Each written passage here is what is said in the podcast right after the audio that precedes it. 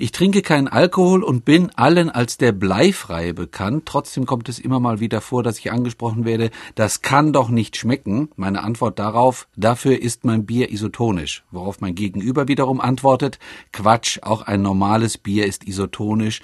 Nur bei meinem muss man es eben nicht draufschreiben, das verkauft sich von alleine.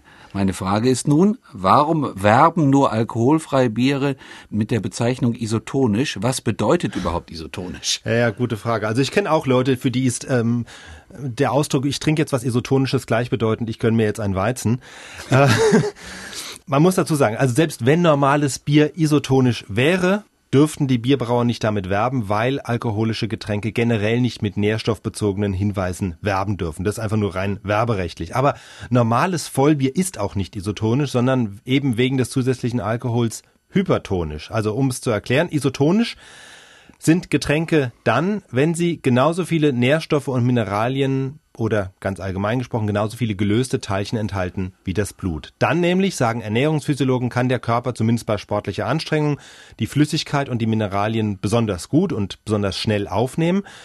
Wenn eine Flüssigkeit zu viele Nährstoffe enthält, also zum Beispiel Orangensaft, hm. dann entzieht das dem Körper eher Flüssigkeit, als dass es ihm Flüssigkeit gibt. Und ähnlich ist es auch beim Vollbier. Es ist nicht ganz so nährstoffreich wie eben purer Orangensaft, aber schon ähnlich. Es kommt dem nahe. Es ist also vom Nährstoffgehalt sozusagen dicker als das Blut und deshalb eben nicht isotonisch.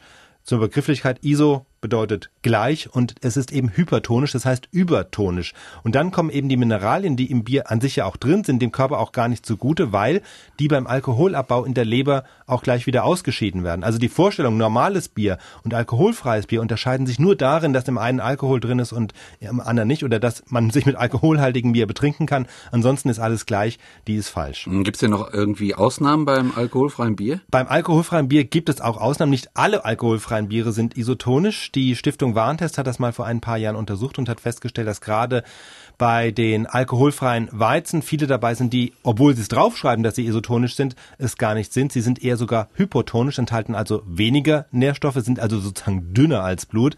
Letztlich aber, wie gesagt, sind das Unterschiede, um die sich jetzt der normale Breitensportler nicht allzu sehr den Kopf zerbrechen sollte. Und wenn es wirklich isotonisch sein soll, dann muss es auch kein spezieller Fitnessdrink sein, normale Apfelschorle erfüllt auch den Zweck. Aber Hauptsache es schmeckt, oder? Das ist doch die Hauptsache. So, Gerade bei diesen Temperaturen.